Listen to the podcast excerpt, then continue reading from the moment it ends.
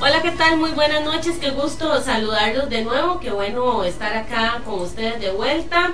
Luego de que la semana pasada nos dimos un, un impas, no fue culpa nuestra, en realidad fue culpa de los candidatos del Partido Nueva República a quienes invitamos y no vinieron. Entonces, si estuvimos fuera no fue culpa de, de, la producción, sino de la candidata a vicealcaldía del Partido Nueva República, el primer lugar de eh, la papeleta de regidores, que eh, tampoco confirmó. Republicano Social Cristiano. ¿Qué dije yo? República. Perdón, Republicano Social Cristiano. Gracias a José aquí que siempre está en toda. Fue culpa del, de los candidatos del Partido Republicano Social Cristiano que no asistieron. Pero hoy estamos de vuelta.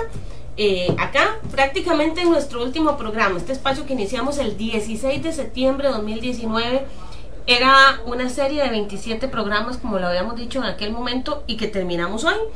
Eh, con doña Rocío Valerio, candidata a vicealcaldesa del Partido Acción Ciudadana, y doña Diana Corrales, candidata en la, por el primer lugar en la papeleta de regidores.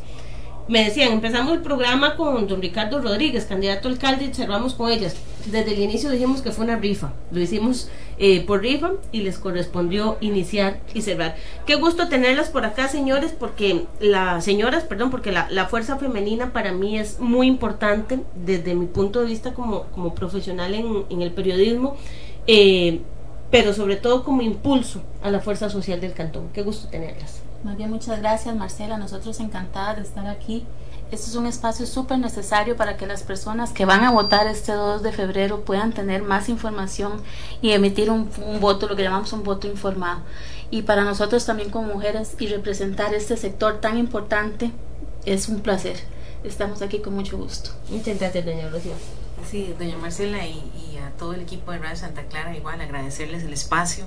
Ahora comentábamos antes de iniciar el programa que, para nosotros es fundamental que, que, la gente escuche nuestras propuestas, escuche nuestras ideas de cara al, a las votaciones. Pensar en no participar de estos espacios es una, es una injusticia realmente. Para nosotros como partido ha sido fundamental y hemos estado en cuanto debate y en cuanto programa eh, nos han invitado y, y se ha organizado.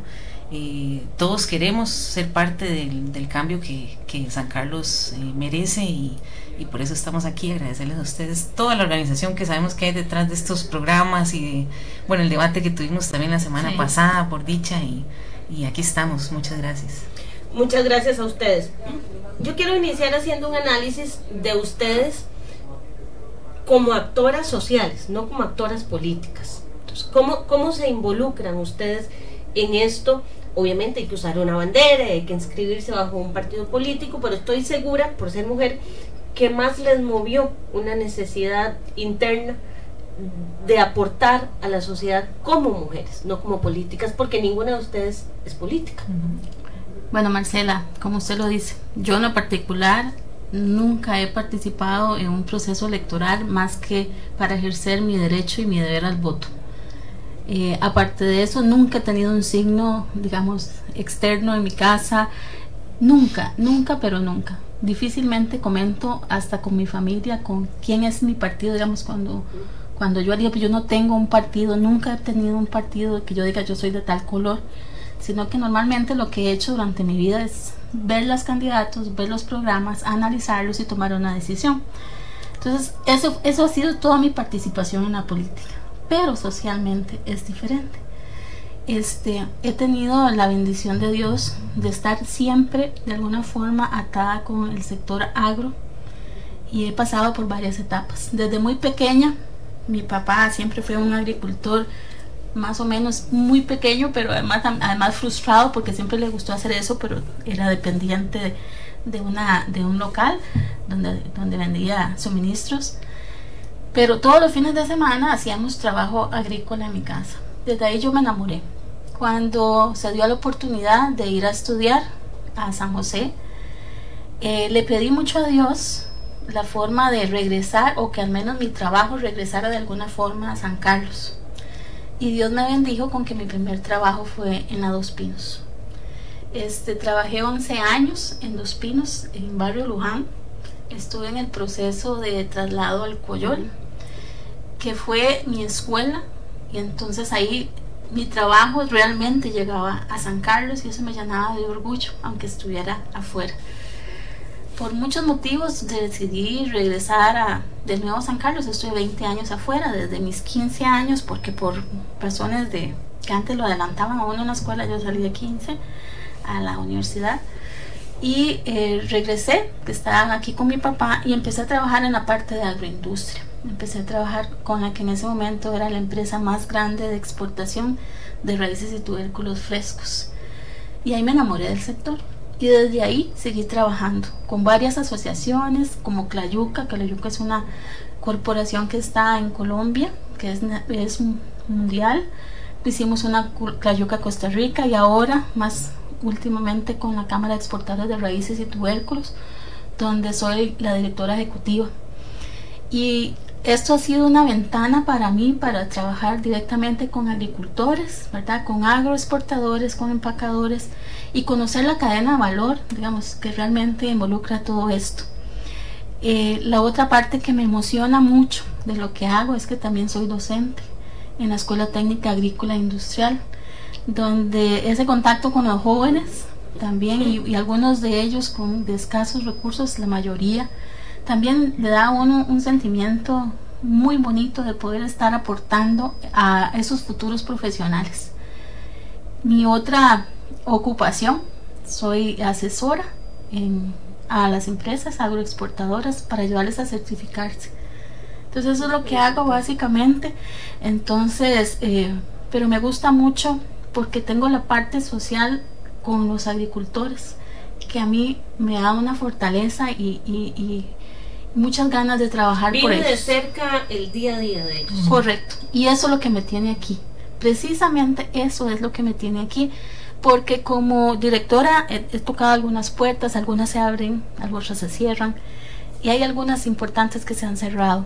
Y yo quiero... me atrevo a decir, doña Rocío, que eso fue lo que vio tal vez don Ricardo es ese músculo en atender primero uno de los sectores más fuertes y más grandes del, del cantón, pero también uno de los sectores con mayor necesidad y mayor atención. Correcto.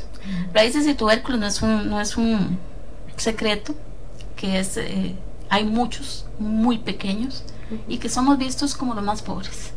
Digamos, cuando uno va a negociar cualquier cosa, o sea, le dice, es que si usted fuera piña, le damos la cosa, pero es que son yuca, digo, ¿qué es eso? O sea, me ha tocado mucho eso y me ha tocado, ha sido muy interesante también, Marcela, porque yo soy mujer y verás que curiosamente yo cuando estudié, estudié una carrera que supuestamente era de hombres.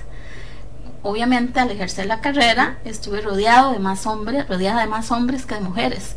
Y el sector agrícola y el sector raíces y tubérculos es muchos hombres pero ha sido interesantísimo. Yo nunca he sentido, por menos, que me vean como menos, al contrario, es súper, súper lindo ver cómo, lo respetan y cómo te, te, te, tratan a igual. Y también la parte de que vos podés llegar a ayudar, ese es el sentimiento más bonito, eso no tiene precio. Y eso es lo que me tiene aquí. En el caso de Doña Diana, bueno, la, la, misma pregunta, ¿verdad? Llega como actora social más que política y queda, qué bueno, qué alegría ver gente joven involucrándose. Sí, este, bueno, en mi caso yo sí tengo un poco más de años de estar en el partido como tal, jamás como candidata a nada, no, no era lo que aspiraba. Eh, a mí siempre me ha gustado mucho trabajar en el tema de la transparencia, o sea, que los procesos políticos sean transparentes. Entonces, de hecho, inicié en el Tribunal Supremo de Elecciones como auxiliar electoral en ese momento, porque yo decía, bueno, ya cuando se hablaba de que los, en ese momento, digamos, de que los procesos de votación no eran tan transparentes y todo eso, entonces yo decía, bueno, ¿cuál es la manera de cambiar esto? La única manera es que usted vaya y se meta en un proceso de votación y se haga bajo su custodia lo correcto. Era lo que yo me imaginaba, por lo menos en mi mesa que no haya fraude. Aunque uno no puede lidiar con todas las mesas, pero por lo menos la que uno está. Y de ahí me empecé a, involucrar, estuve varios años en el, en el tribunal como auxiliar, pero ya después me empecé a involucrar en el partido Acción Ciudadana cuando este nació. Este, primero por influencia de mi papá, eh, mi papá sí había participado de lleno y él pues me invitaba a las reuniones y después empezamos a, generar una escuela de formación política. A mí el tema de formación me gusta mucho eh, yo soy gestora de talento, entonces a mí me toca capacitar personas en temas de habilidades blandas y, y en temas técnicos. Eh, pero digamos, ya ponerlo en práctica en la parte política me pareció muy interesante, era darle herramientas a la gente para saber utilizar lo público. Eh, y entonces empezamos a capacitar gente en un periodo hace cinco, no, hace seis, siete años. Empezamos con, con grupos de personas líderes de las comunidades, gente que quería eh, hacer cambios en sus comunidades, y eran ejercicios como tipo taller, muy participativos en los que cada quien proponía sus ideas y se discutía y se, y se planeaba y se aprendía. Entonces, de ese grupo, puedo decir hoy, me siento orgullosa de eso, puedo decir hoy, después de ese proceso de 6, 7 años, que son personas que hoy en día están en nuestras papeletas, hay gente que se viene formando desde hace años en el tema de eh, la política, en el tema comunal. No fue una escogencia a dedo sino fue gente ya formada. Fue gente que se formó en su, en su mayoría. No vamos a decir que todos, porque no es cierto, hay, hay comunidades que más bien cuando fuimos ya como partido y agrupamos a, a la gente del partido, de un distrito, por ejemplo, y dijimos, bueno, vamos a ver, ¿a quién proponen ustedes? No necesariamente era la persona que habíamos formado o las personas que habíamos formado, porque creo que eran como cuatro o cinco por distrito las que iniciaron este, sino que proponían a otra persona, incluso de otros partidos políticos, o sea, partidarios de otros partidos políticos, porque creían que era la mejor opción para su distrito. Entonces las fueron proponiendo en los diferentes distritos y esa fue la papeleta que nosotros formamos. Pasó diferente como había pasado en años anteriores en, procesos municipales donde se escogían las personas por el alcalde, o sea, por el candidato alcalde. En este caso, cada comunidad, cada distrito definió quién iba a ser sus representantes de ahí fue donde salió la, la, propuesta de mi persona aquí en Ciudad Quesada, digamos, fue una mini asamblea que se hizo aquí en Ciudad Quesada, éramos como unas 80 personas, no recuerdo bien, del partido y empezaron a salir nombres y, y me propusieron a mí. Yo no esperaba esto, digamos, yo no, no me lo esperaba, yo estaba formando líderes para que asumieran esos, esos esos puestos, no, no, no yo. no la formadora. No, pero ellos, el mismo partido me dio la confianza y me dijo, no, Diana, nosotros necesitamos a gente como usted también en la municipalidad. Ellos vieron características en mí, yo soy muy, eh, muy analítica, muy de planificar, de ejecutar, y eso les gustó y dijeron, no, vamos con una regidora que también sea fuerte en eso, ¿verdad? Para ir formando mancuernas en diferentes áreas. Entonces tenemos gente fuerte en áreas sociales, en áreas comunales, en el sector productivo, en el sector de tecnología y así todos fuimos formando un equipo de cara al plan de desarrollo que ya nosotros estábamos ejecutando, digamos, en, en esos talleres de formación. Desde la parte o desde la perspectiva femenina, ¿cómo analizan la, la realidad de San Carlos en este momento? Doña Rocío, empezamos por usted. Mira, este, es muy difícil ver la capacidad que tiene. Yo me he encontrado con personas y mujeres con una capacidad increíble, pero sí es un hecho que no podemos negar en ningún momento de que las mujeres no estamos teniendo las mismas oportunidades. Eh, ahora hablábamos, eh, Diana y yo, ¿verdad?, del principio de equidad que tenemos como partido. Sin embargo, las mujeres no tenemos esas oportunidades que sí a veces se abren con mucho más facilidad a los hombres. Lo veo mucho en las áreas que yo me, me, desenvuelvo, digamos, y yo lo decía al principio, la mayoría son hombres.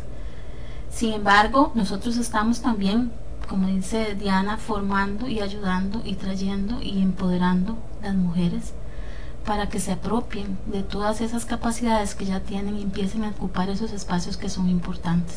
Pero hace falta alinear muchas, muchas otras cosas, entre ellas las instituciones, ¿verdad? Y lo podemos ver con la, con la cantidad de mujeres que están empleadas y, en dónde están las mujeres desarrollándose, hasta en los salarios que se les dan. Eso es muy triste, realmente muy triste. Conozco mujeres con unas capacidades que uno se queda asustado, pero que no son... Eh, no se les da lo que realmente ellos merecen, ¿verdad? Creo que tenemos... Y, desde la competencia municipal, ¿cuál sería el trabajo? Precisamente empoderarlas. Nosotros, todo nuestro plan de, de trabajo está centrado en la articulación con las instituciones y con los actores comunales. las mujeres no somos menos que nadie, somos iguales a todos y lo que tenemos que asegurar es que tengan ese, ese espacio siempre asegurado para que, para que seamos, realmente tengamos la igualdad que, que estamos buscando, ¿verdad? Diana, en su caso, ¿verdad? Se lo pregunto, desde, desde la perspectiva femenina y desde la perspectiva joven, ¿verdad? ¿Cómo analiza la realidad del cantón? Sí, en realidad coincido plenamente con lo que dice Rocío. Este, a pesar de que uno lucha por, por lo menos desde mi, mi área, que es la parte de docencia universitaria, hablar mucho del tema ético y hablar mucho del tema de, equidad e igualdad. Eh, nosotros incorporamos eso desde las bases del partido y eso es lo que queremos llevar a la municipalidad. Que no hayan diferencias porque usted sea mujer o hombre en los diferentes espacios. Que no hayan diferencias, por ejemplo, en las remuneraciones que reciben las mujeres con respecto a los hombres. Estadísticamente se dice que en Costa Rica hay un 30% de diferencia por el mismo puesto, por las mismas funciones, entre un hombre y una mujer. Entonces, desde la formación que yo le doy a mis estudiantes, yo de ahí parto ya a enseñarles que eso no debe ser así, que no hay ninguna razón por la cual una arquitecta mujer tiene que ganar diferente a un arquitecto hombre, una agricultora mujer tiene que ganar diferente a un agricultor hombre. A mí me llama mucho la atención el tema de las mujeres porque eh, esas oportunidades que puede promover la municipalidad no se están dando como en otros cantones que uno lo ve. Yo he participado, por ejemplo, en actividades en la municipalidad de San Ramón, precisamente enfocadas en empoderar a las mujeres que están en el campo de la política, que están en el campo social, o sea, que, que son fuertes en algún área, y cómo ellas también comparten ese conocimiento y esa, y esa visión del mundo con otras mujeres. Y hay actividades que son de carácter internacional. Eh, organizadas con la Municipalidad de San Ramón y las mismas instituciones públicas, incluso las universidades privadas de, del distrito también fomenta mucho el tema del emprendimiento en mujeres, que eso es una de las cosas que, que Ricardo también ha impulsado muchísimo eh, desde su labor del INDER. Él hizo proyectos precisamente para financiar y agrupar a esas mujeres, principalmente eh, madres solteras, jefas de hogar, para que tengan una oportunidad de generar sus propios ingresos, ¿verdad? Porque están en una situación vulnerable en la que quedan sin un ingreso y a cargo también de los niños. Entonces esas oportunidades son las que se podrían impulsar si la municipalidad coordinara con las diferentes instituciones públicas que están para eso. El INAMO creo que también ha hecho una excelente labor aquí en San Carlos, impulsando proyectos de emprendedoras en todo el cantón. Em, y yo creo que por ahí es el camino correcto. Hay temas, temas en el tema de la mujer, eh, hay esfuerzos importantes, por ejemplo, el tema de violencia eh, hacia la mujer en los que también en el Centro Cívico por la Paz de Ciudad Quesada se están haciendo esfuerzos por mostrarle no solo a las mujeres qué es violencia, sino a los hombres también qué es violencia, para que empezamos a entender que hay ciertas conductas que hoy nos parecen hasta normales, que son en realidad machismo y violencia contra la mujer. Entonces, todos esos esfuerzos que se pueden articular, que sé que las instituciones tienen muchos más recursos e ideas para poder implementar dentro de, esta, de este cantón es lo que queremos impulsar desde la municipalidad, que la municipalidad sea el intermediario que atraiga todos esos recursos y esas ideas hacia acá. Mucho bueno, vamos a, antes de la siguiente pregunta, mejor vamos al, al primer corte comercial. Aquí ese es el eterno problema, se nos va el tiempo rapidísimo. Entonces vamos a, a, hacer nuestro primer corte comercial porque la pregunta, y se la voy a dejar en el aire, mucho de lo que ustedes hablan ya lo ejecutan. Hay una oficina municipal de la mujer, que no hay que ser mezquino, hace, hace un, un buen trabajo. Creo, yo personalmente como profesional creo que todavía se podría hacer muchísimo más, pero mucho de eso ya lo hace, ¿verdad? Entonces, ¿cuál es la propuesta para, para renovar e, ese trabajo? Pero vamos a nuestro primer corte. Bien, continuamos en este espacio San Carlos 2020, el esfuerzo conjunto de Radio Santa Clara y San Carlos Digital que llega a su fin ya casi, eso quiere decir que ya casi son las elecciones y a lo largo de estos cinco o seis meses hemos estado acá con muchísimo gusto y hoy compartiendo con doña Rocío Valerio y doña Diana Corrales del Partido Acción Ciudadana. La pregunta que les hacía antes de, pasar al corte, hablábamos un poco del trabajo eh, municipal de cara a la mujer y mucho de lo que proponían yo les decía, no, no hay que ser mezquino, ya eso se hace en la municipalidad de San Carlos, eh, con una señora como doña Pilar Porras al, al frente, ¿verdad? ¿Cuál es la propuesta entonces directamente para regenerar, digamos, ese trabajo? Claro, sí, es en realidad el tema de la mujer. Eh, nosotros, al igual que usted, vemos que la municipalidad está haciendo una gran labor. Yo creo que la municipalidad sí está coordinando con el INAMO esfuerzos importantes en ese tema. Eh, alineando el tema de la mujer con la propuesta que nosotros llevamos a nivel de todo el plan, porque en realidad se, se ve reflejado en todo el plan, nosotros queremos que la municipalidad sea como un intermediario entre las instituciones del Estado, que son las que tienen los recursos, y aquellas organizaciones que ya existen en el cantón, pero que necesitan apoyo. Entonces nos imaginamos, por ejemplo, el tema de las asociaciones de desarrollo. Estamos hablando de 120 asociaciones de desarrollo en todo el cantón que necesitan recursos para poder generar aquellos proyectos. Entonces, podemos hablar, por ejemplo, de la capacitación de la no, violencia que les estaba conversando antes, pero hay que llevarlo a las comunidades. No se puede quedar solo en un tema de que allá en el centro de Aguasarca se dio una capacitación y ya. Es un tema que tiene que llegar a todo el cantón y no está llegando a todo el cantón hoy en día. Se hacen muchas actividades en el, en el centro, en los centros, digamos, de población eh, principales del cantón, pero no en todo el cantón. Entonces nosotros lo que queremos hacer es que las asociaciones de desarrollo, desde esa visión de desarrollo integral, puedan coordinar esos esfuerzos con la municipalidad para que los recursos lleguen hasta ahí.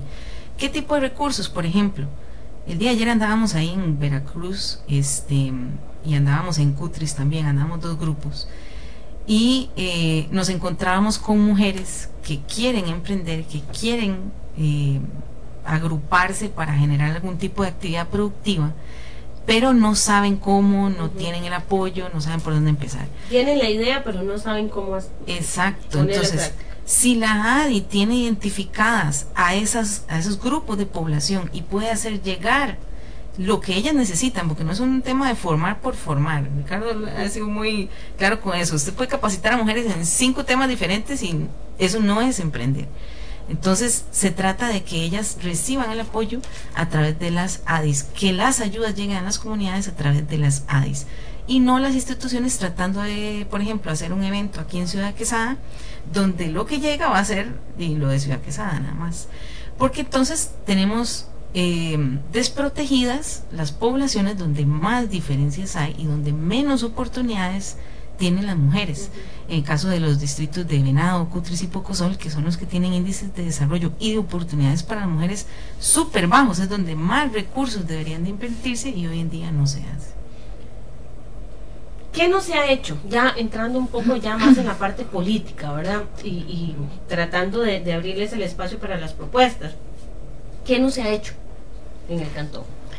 Bueno, precisamente Marcela, nosotros lo que estamos planteando es hacer un cambio del modelo que tenemos en este momento a un nuevo modelo de desarrollo integral. Creemos que lo que más se ha hecho es un modelo basado básicamente en una dimensión, que es la dimensión de infraestructura y específicamente de, de el asfalto, que es el tema, digamos, permanente y y voy a salirme antes de poner la propuesta también muy triste cuando uno va a las comunidades, porque lo que te piden es, usted me promete la calle. Eso es lo único. Las personas creen que lo único que puede hacer la municipalidad son calles. Se perdió la visión. No que los están maleducando, dice ustedes, que solo, estamos, calles. No es que estamos maleducando, es que han sido lo que ha sido lo que han visto en los últimos casi 20 años. Entonces, ya creamos un modelo que está posicionado en la mente de las personas donde creen que eso es lo único que una municipalidad puede desarrollar. las calles son importantes. Claro, claro, y hay que hacerla, seguirla haciendo y sido y eso, como dice usted, no hay que hacer mezquino, lo ha hecho bien, pero hay que hacer más y hacerla mejor. Porque a veces no solamente es la calle, hay que pensar en la movilidad humana. nosotros hemos pensado en muchos barrios, y te puedo contar algunos ejemplos que hemos encontrado, donde se piensa en la movilidad en, auto, pero no cómo se movilizan las personas, cómo pasan las, personas con alguna discapacidad, el adulto mayor, el niño. Y hace unos días estuve por San Martín, San Martín, digamos que es mi barrio, pero más arriba, este, y vi qué bonito, a la par del liceo de San Martín, que estaba antes en mucha piedra, eh, asfaltado. Y yo, wow, qué lindo, qué bueno, esto, esto está muy bien. Y es un desarrollo. Claro. Y le pregunté a uno, y me dice, sí, es que lo hicieron porque hay una persona, una, una estudiante con una discapacidad, y entonces todos los días tiene que llamar, tenía, tenía que llamar un taxi para que la llevaran 100 metros porque su silla de ruedas no podía llegar hasta el centro educativo. Y entonces yo, ¿y qué? ¿Por qué no hicieran también aceras para proteger a los niños? No dijeron que no. Entonces uno se queda así como, sea, algo faltó. Algo, algo está faltando. Entonces, hay también infraestructura, podemos hablar de muchas otras cosas para hablar de la dimensión de infraestructura que no se han hecho o que falta todavía, tienen potencial de mejora, por, por no decir cosas negativas. Por ejemplo, los parques. Allá hablamos de aceras, de cordón y caño, pero por ejemplo los parques. O sea, tenemos distritos que no tienen parques donde sus niños, sus adultos, sus jóvenes pueden llegar a esparcirse sanamente. No los tenemos. Ve a Pital, tiene una cancha que no se usa. O sea, los parques, parques que yo conozco es el de la Fortuna de Ciudad Quesada y Santa Rosa así como a poquitos. Santa Rosa, digamos como medio. medio parque. medio parque. Entonces, en la parte de infraestructura también podemos hacer un poquito más, pero nuestra propuesta se avanza en cinco dimensiones. Una de ellas es la infraestructura, pero nosotros somos seres integrales, no podemos dejar al lado la parte social, la parte cultural y deportiva, la parte económica, la parte de ambiente y la... No, esas son las cinco. Esas son las cinco eh, dimensiones en las que nosotros estamos basando nuestro plan. Por supuesto que transversalmente a todas esas dimensiones nosotros tenemos para poder llevar a cabo ellas, digamos, toda la parte de eh, desarrollo de habilidades, de capacitación, de educación, para empezar en cada una de esas eh, dimensiones a trabajar. Contamos con esto, con todos los capitales que contamos también aquí en nuestro cantón, ¿verdad? Tenemos un capital tecnológico, humano, natural, empresarial, riquísimo. Y, nosotros, nuestro, nuestro plan se basa precisamente en eso, en encadenamientos, en unir a la gente, en tratar de que la gente se una, participe, que además hagamos acciones entre todos. Esa es la base. Ahora, Diana, ¿cuál va a ser el, trabajo para hacer ese clic? Porque sí, digamos, cambiar un modelo siempre es complicado, ¿verdad? Y sobre todo siempre va a haber cierta resistencia porque uno como ciudadano está acostumbrado a un modelo, ¿verdad? Entonces, ¿cuál, ¿cuál es el trabajo, cuál es la propuesta específica em, para cambiar ese chip en caso de que lleguen a, la, a la alcaldía? Porque tampoco puede ser de golpe, Primero porque ya hay un presupuesto aprobado con el que tienen que trabajar, ¿verdad? Y segundo porque eh, sería cambiar un chip que tenemos los ancaleños de 20 años. Claro.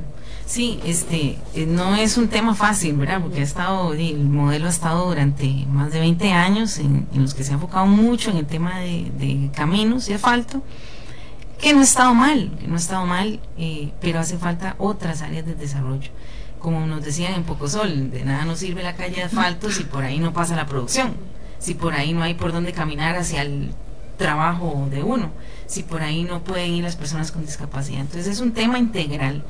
Eh, nosotros todo el trabajo que hemos hecho ha sido un tema como de, como de soñar, como de poner a la gente a soñar y, preguntarse y cuestionarse, ¿a usted le haría falta tal cosa? ¿A usted le haría falta aquello? ¿A usted le parecería bien que se hiciera esto o aquello? Y la gente en realidad coincide mucho en eso. De hecho, cuando hicimos el plan de desarrollo, que fue, como le digo, un trabajo en todos los distritos, me llamó muchísimo la atención que cuando se les dijo, dígame tres propuestas importantes para su distrito, ¿verdad? de cara a la campaña política, de cara al próximo gobierno, en todas había un tema de cultura y deporte, en todas, que uno normalmente ve esa dimensión o la hacemos ver como que es menos importante. El desarrollo cultural de las personas es tan importante como el desarrollo económico, pero hay que poner a las personas en ese proceso de visualizarse en una comunidad diferente, visualizarse en un espacio público donde usted pueda salir con sus hijos, recrearse, que los adultos mayores que hoy en día están metidos en las casas puedan ir a un centro diurno en su comunidad, en su salón comunal, en, un gimnasio que haya cerca, en, en algún espacio público que haya cerca y puedan pasar el día haciendo actividades, haciendo manualidades, hablando con otras personas adultas mayores, que hayan esos espacios de compartir. que eso a la vez va alineado con un tema de prevención de violencia, que hoy en día la inseguridad en Cantón está por los suelos, está fatal, los índices de robos y hurtos, por ejemplo, somos uno de los cantones que tienen más robos y hurtos del país. ¿Cómo prevenimos la violencia? A partir del momento en que nos apoderamos de esos espacios públicos. Pongo como ejemplo, yo soy de la comunidad de Cedral y yo estaba un día hablando con un amigo que estaba pasando una situación difícil en su familia y yo me puse a pensar, pucha, aquí, ¿dónde, dónde, dónde sale uno a sentarse a conversar? Con un amigo. ¿Dónde, ¿Dónde se sienta uno a hablar estos temas que no sea en la casa donde hay un montón de gente, sino fuera, donde ya uno pueda conversar con alguien? ¿Dónde puedo llevar yo a mis hijas a comerse un helado? Yo decía, una comunidad como Cedral, de 8 mil personas que viven ahí, no hay ni un pollo donde sentarse y eso que a nosotros todavía nos queda el recurso del Parque Central de Ciudad Quesada.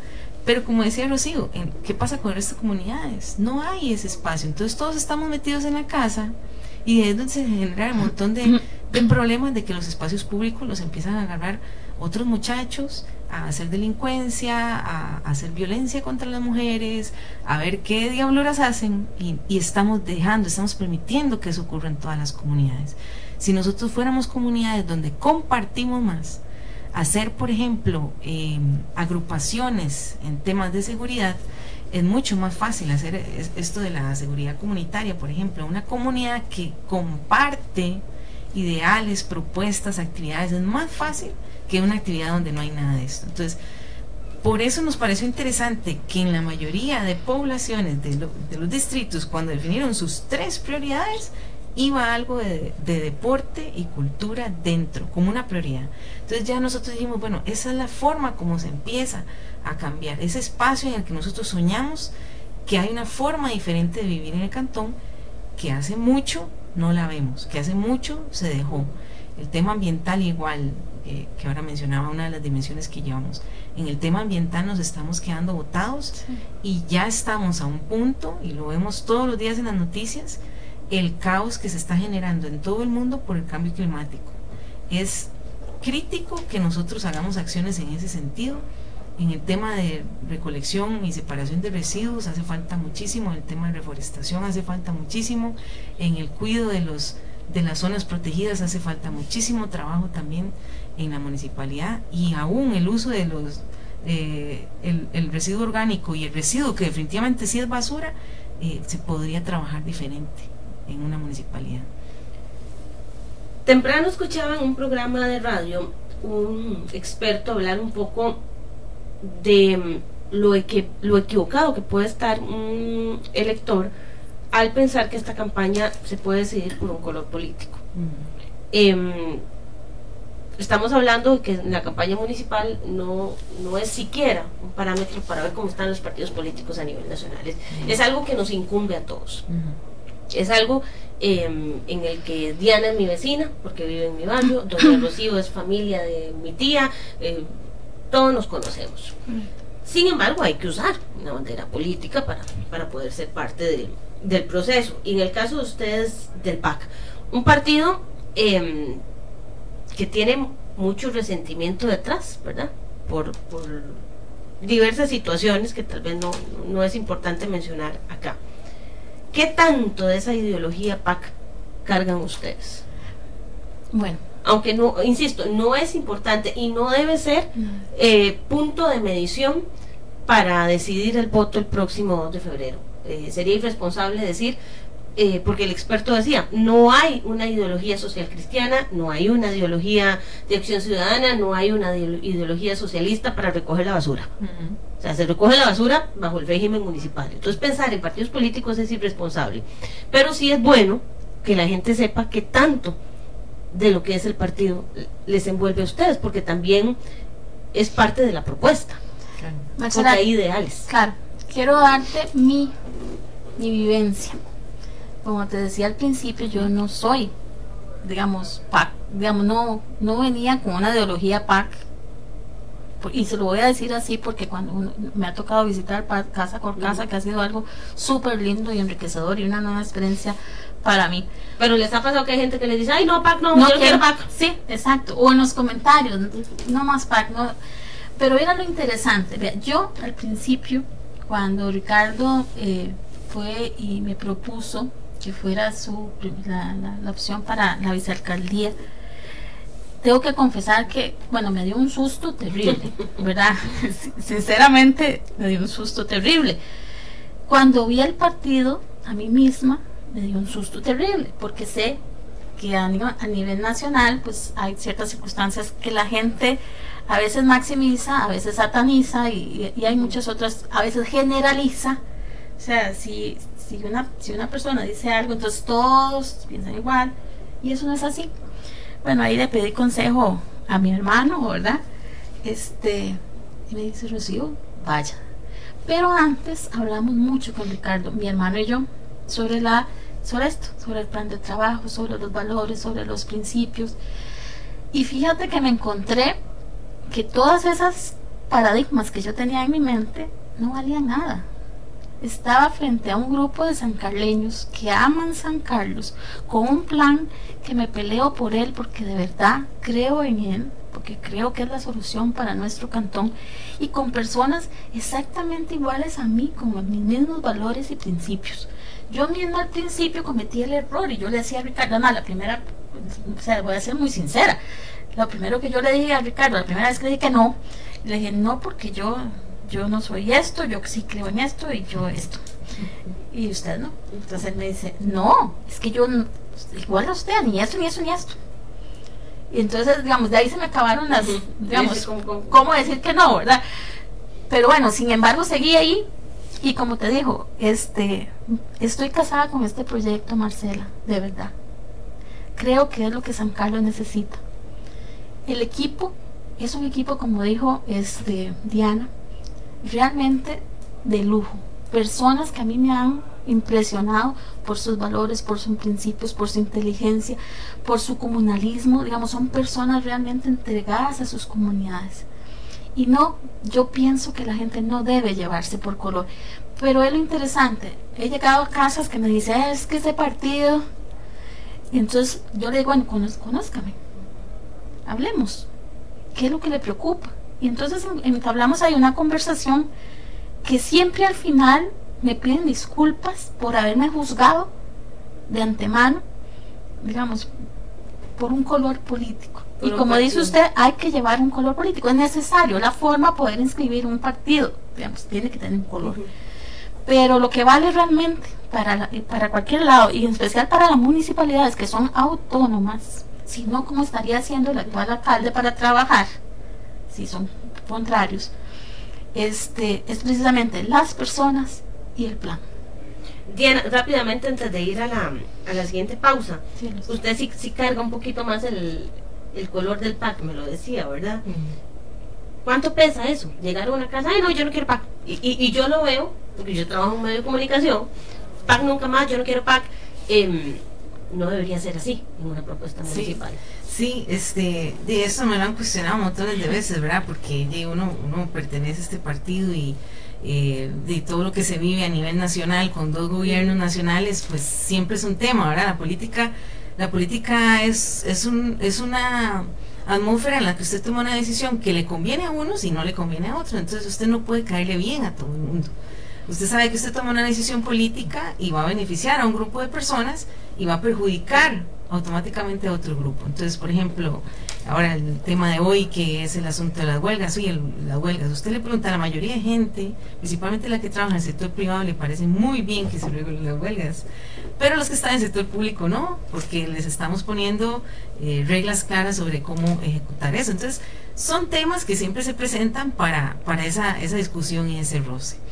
Pero vamos a lo mismo, lo que me pasó a mí con, con cuando me involucré en el tema del, del Tribunal Supremo de Elecciones. Yo dije, bueno, aquí hay varias opciones.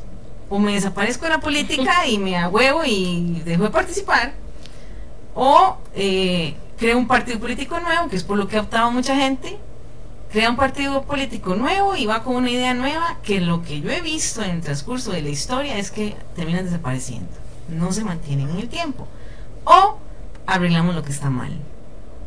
Lo que ya está mal en los partidos políticos. Entonces, ¿qué pensé yo? Yo la verdad es que prefiero quedarme en el partido, que sé que sus principios están bien definidos y yo comparto esos principios y bajo mi tutela no va a pasar nada malo. Nadie se va a robar nada, la campaña va a ser limpia, vamos a planificar con tiempo, a tomar en cuenta las comunidades, a elegir buenas personas, todo eso, participar en la forma como se logra, si no, no podemos asegurar nada de esto.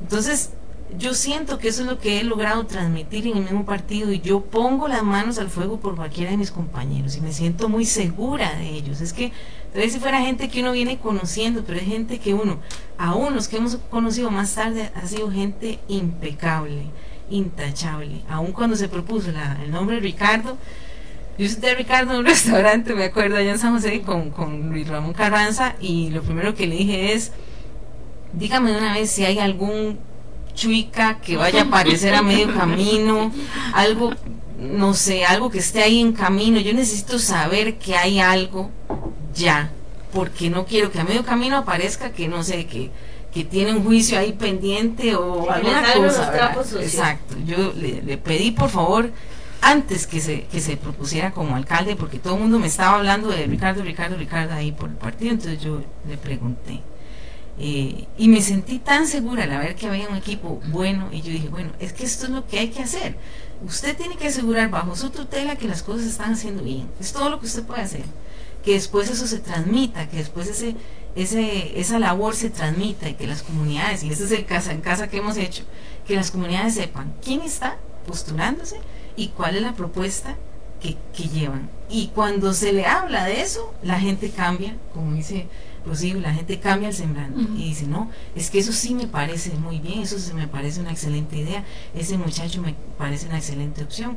Y eso hemos logrado transmitir, eso es, eso es lo que nosotros hemos logrado transmitir como partido. Que nos siguen juzgando, la gente que definitivamente ya se dijo no más PAC y entonces ya no más PAC, y hay gente que, que se cierra en esa idea y se les respeta totalmente. Nosotros estamos haciendo nuestro esfuerzo para que el partido a nivel cantonal lleve una muy buena propuesta y a gente muy seria en la municipalidad. Eso es, eso es lo importante, el trabajo cantonal. Vamos a la pausa que tenemos ahí rezagada. Se nos va el tiempo. Ya casi volvemos más bien para cerrar el, el espacio de esta noche. Bien, volvemos a San Carlos 2020, el espacio conjunto de Radio Santa Clara y San Carlos Digital, que hoy lamentablemente llega a su fin con candidatos eh, alcaldes, vicealcaldesas y regidores. Ya recorrimos los 10 partidos políticos. Para cerrar, le pregunto a doña Rocío directamente. ¿Usted está preparada para ser vicealcaldesa y llegar a la municipalidad para atender solo la parte social o algo más? Porque a mí, y se lo he dicho a, a muchos candidatos a alcaldes y a muchas candidatas a vicealcaldesas, a mí de verdad a veces me enoja que vean que la vicealcaldía es solo para la parte social, para, para atender a las mujeres, a los chiquitos y, ya. Entonces siempre les pregunto. Bueno, Marce, le puedo decir, como le repetí antes, yo pensé mucho esta, esta propuesta que me hizo Ricardo, pero nunca dudé de mis capacidades. Y si dije sí, es porque yo sé que cualquier eh, función que tenga que hacer, la voy a hacer con la responsabilidad, la seriedad y la transparencia que se merece. Mi función directa que me encomendaría don Ricardo no es la parte social. Yo estaría a cargo de toda la reactivación económica. Súper interesante eso, insisto, eh, se, lo, se, lo he preguntado a todas, porque siempre hemos visto que la vicealcaldesa es para atender la parte social. Sí. Pero, pero Marcia, también quiero rescatar que nosotros estamos en cinco dimensiones. La parte social está en todo lado. La reactivación económica no la podemos hacer sin la parte social. Pero mi función principal va a ser la reactivación eh, económica. ¿Y cómo lo vamos a hacer? precisamente haciendo un plan de desarrollo económico que impulse el fortalecimiento de las empresas, el emprendedurismo, el empleo de calidad entre todos los sectores económicos que tenemos en, en, San Carlos y en cada uno de los distritos que también son diferentes. Digamos, tenemos distritos que son de mucha vocación agrícola, otros que son de mucha vocación eh, ganadera, otros que son de mucha vocación turística, otros tienen de todo y otros no tienen nada a pesar de tener la riqueza y los recursos para hacer mucho. Este, esa sería mi función directa, articular, coordinar, vincular y liderar procesos que reactiven la economía en, el cantón. Y de eso me siento muy orgullosa y de eso sí eh, me siento preparada con, con la ayuda de Dios y con, porque primero, como te decía, Marcela, tenemos un equipo increíble en el que, como dice también, yo pongo las manos al fuego, aunque yo fui como la última que llegué, este, y me adoptaron, gracias a Dios. Y digo gracias a Dios, Marcela, porque esta experiencia para mí ha sido divina, enriquecedora.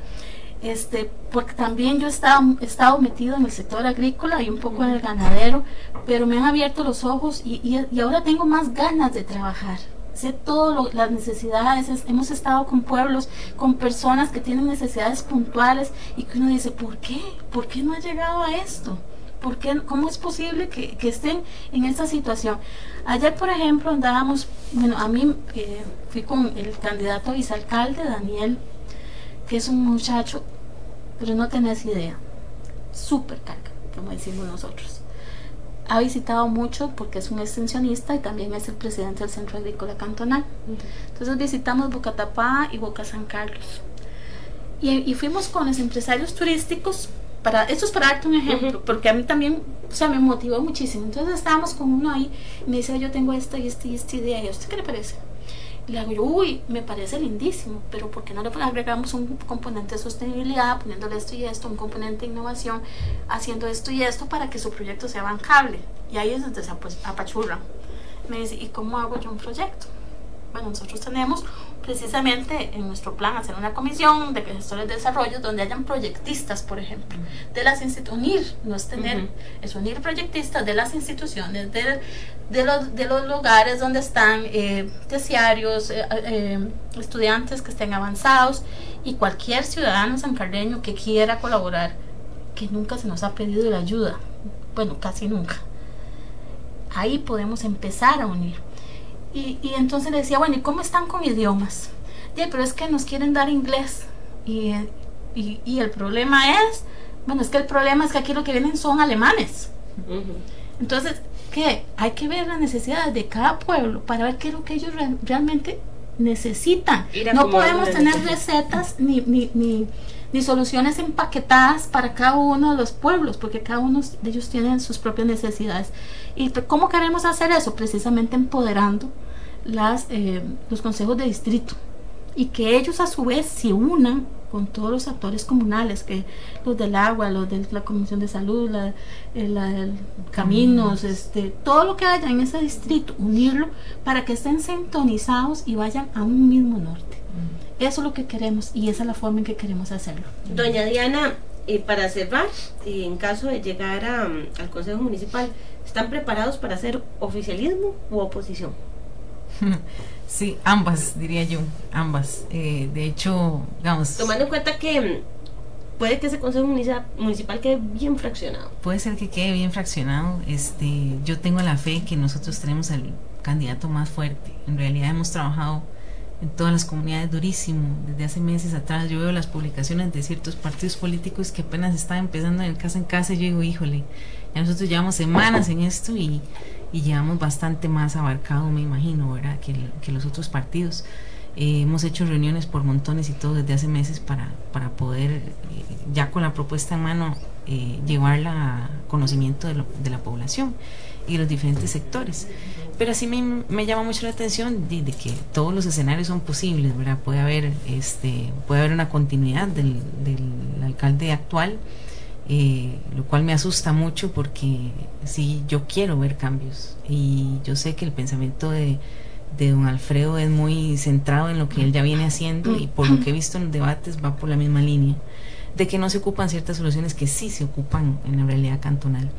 Eh, a esto agregarle, digamos, el tema que lleva una vicealcaldesa de otro partido muy conservadora, este, que no, no es algo que yo quiero, yo personalmente como ciudadana no quiero, pero se puede presentar y hay que trabajar con lo que hay. Es un escenario posible. Es un escenario posible. ¿Qué, me queda a mí si no soy oficialista? Pues dar lo mejor de mí y tratar de fiscalizar muchísimo la labor del alcalde que esté. Eh, en un escenario en el que seamos oficialistas y podamos llevar a don Ricardo, pues el, camino se allana un poco más porque sabemos que compartimos las propuestas y que mucho de lo que hemos ido a hablar a las comunidades que queremos hacer, pues es la idea precisamente que, Ricardo quiere ejecutar. Entonces, estamos preparados para ambas opciones, ¿verdad? De hecho, hemos tenido acercamientos informales con regidores de otros eh, partidos y hemos concordado en algunos temas muy, muy particulares, o sea que todos tenemos la idea de que eso hay que hacerlo. Entonces yo digo, bueno, y si todos tenemos la idea de hacerlo, es algo que el consejo al menos va a ir a proponer, independientemente de quién esté en la alcaldía. Claro, ocupamos para poder ejecutar todas las ideas que les hemos comentado el alcalde. Es muy importante la ejecución porque el, el, alcalde ejecuta su plan de gobierno. Entonces, hay temas, por ejemplo, como el tema de transparentar más la municipalidad, en el que yo creo que todos los, por lo menos los primeros regidores que hemos conversado, este, coincidimos plenamente de que hay que darle un poco más de transparencia al ciudadano de la labor de la municipalidad. Entonces yo espero que aún siendo una continuidad se ejecuten esas cosas. Qué interesante, ya vamos viendo que se van formando los bloques de oposición en, en el Consejo Municipal y todavía falta. De verdad que les agradezco muchísimo que se hayan tomado el rato de venir hoy a compartir, no conmigo, sino con todos los eh, oyentes de Radio Santa Clara y los seguidores de San Carlos Digital. Muchísimas gracias. más bien, muchas gracias, Marcela. Sí. Y de verdad, pedirle a, los sancarleños que salgan a votar, que su voto es importante, que ustedes son los que deciden. Salgan a votar, por favor. Y no olvidar nunca que tenemos que apoyar a nuestros emprendedores, a nuestros productores, consumir local. Empecemos por ahí. Muchísimas gracias, señoras. Suerte para ese 2 de febrero. Nosotros también nos estamos preparando Radio Santa Clara y San Carlos Digital tienen una jornada maratónica de cobertura ese día a partir de las 6 de la mañana y hasta que tengamos nuevo alcalde. Entonces, unimos unimos los dos equipos de trabajo, nos unimos de nuevo los dos medios de comunicación en esa cobertura especial. Hemos estado trabajando, preparando ya para eh, mantenernos activos, insisto, desde las 6 de la mañana hasta topar con cerca, como decimos popularmente. Muchísimas gracias a ustedes por acompañarnos. Nos vemos el próximo lunes. Tenemos programa especial del cierre ya de San Carlos 2020, un análisis de lo que ha sido esta campaña y de lo que se viene a una semana. Yo en ocho estaremos a una semana del llamado Día E, así es que no se lo pierda también para ver este, este análisis de lo que ha sido la campaña eh, municipal de San Carlos, uno de los cantones electorales más grandes del país, 113.400 personas tienen en su dedito o en su lapicerito la decisión de escoger un nuevo alcalde. No puede ser que de esas 113.400 personas ni la mitad salga a votar. Vamos, sancarleños. Tenemos que salir a votar para cumplirle al país, cumplirle a la democracia y cumplirle a nuestro querido cantón. Muchísimas gracias. Buenas noches, bendiciones. Buenas noches.